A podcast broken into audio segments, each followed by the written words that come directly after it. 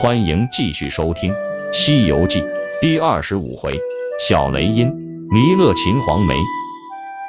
半个月后，师徒们走进一座高山，山中野兽出没，狼叫虎啸。悟空在前面开路，赶走虎豹豺狼，翻山越岭，来到了一片平原。云雾中隐隐看见楼台殿阁的景象，时时传来敲钟击磬的声音。他们循声来到一座庙宇前。悟空仔细一看，见禅光中夹着凶器，便断定这不是个好地方。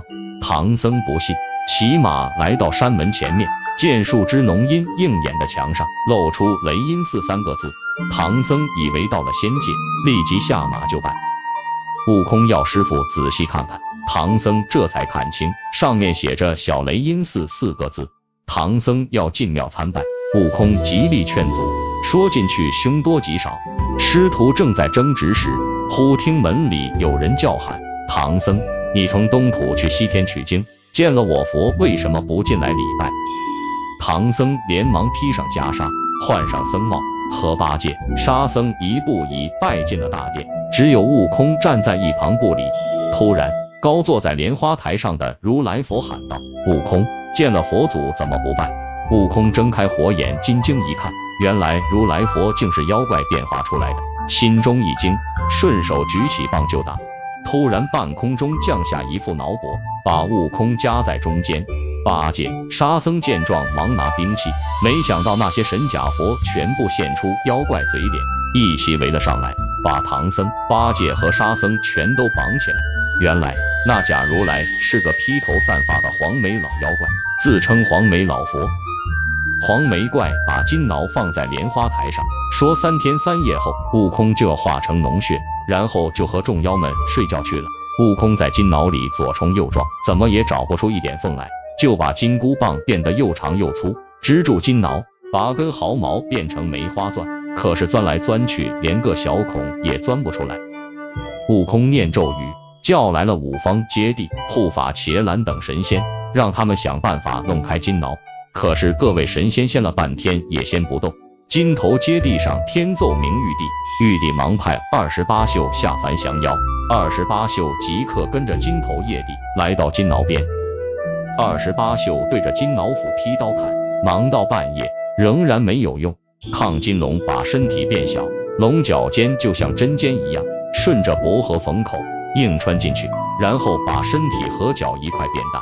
使脚长成跟碗一样粗，可是那脖口好像跟脚长在一块，没有一点缝隙。悟空让亢金龙忍着痛，他在里面把金箍棒变成细钢钻，在亢金龙的脚尖上钻一个洞，然后自己变小，躲进洞里。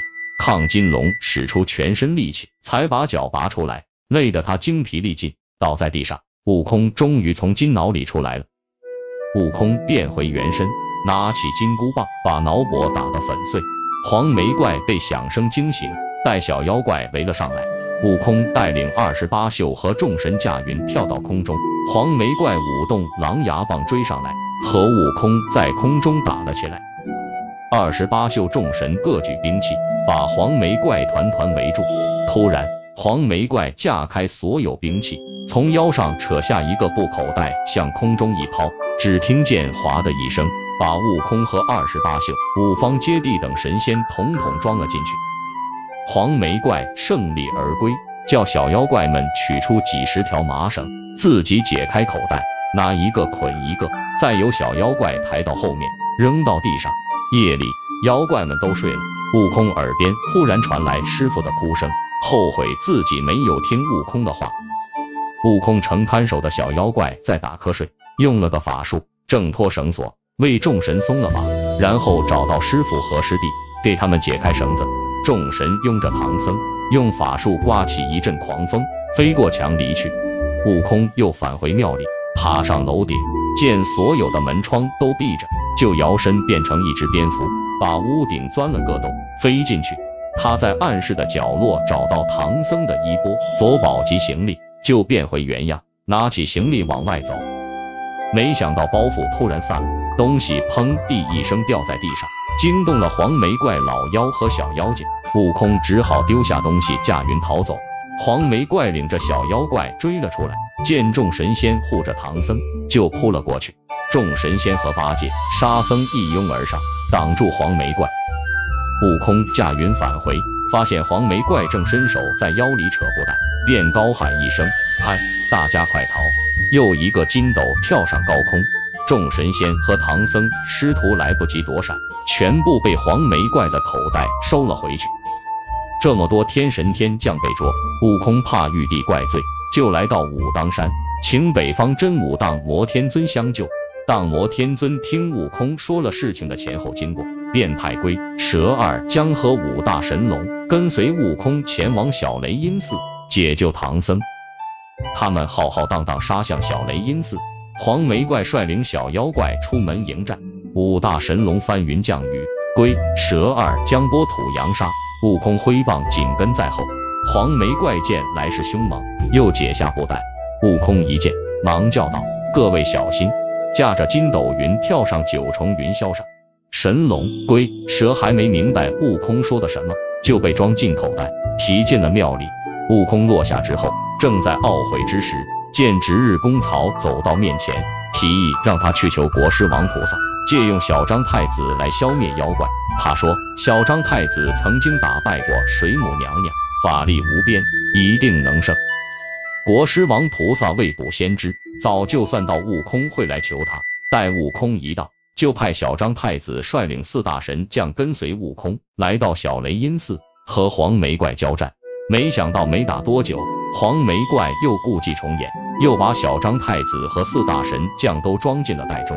悟空预先知道，才得以逃脱。悟空一直到妖怪都回去了，才落下云来，站在西山坡上，十分懊恼。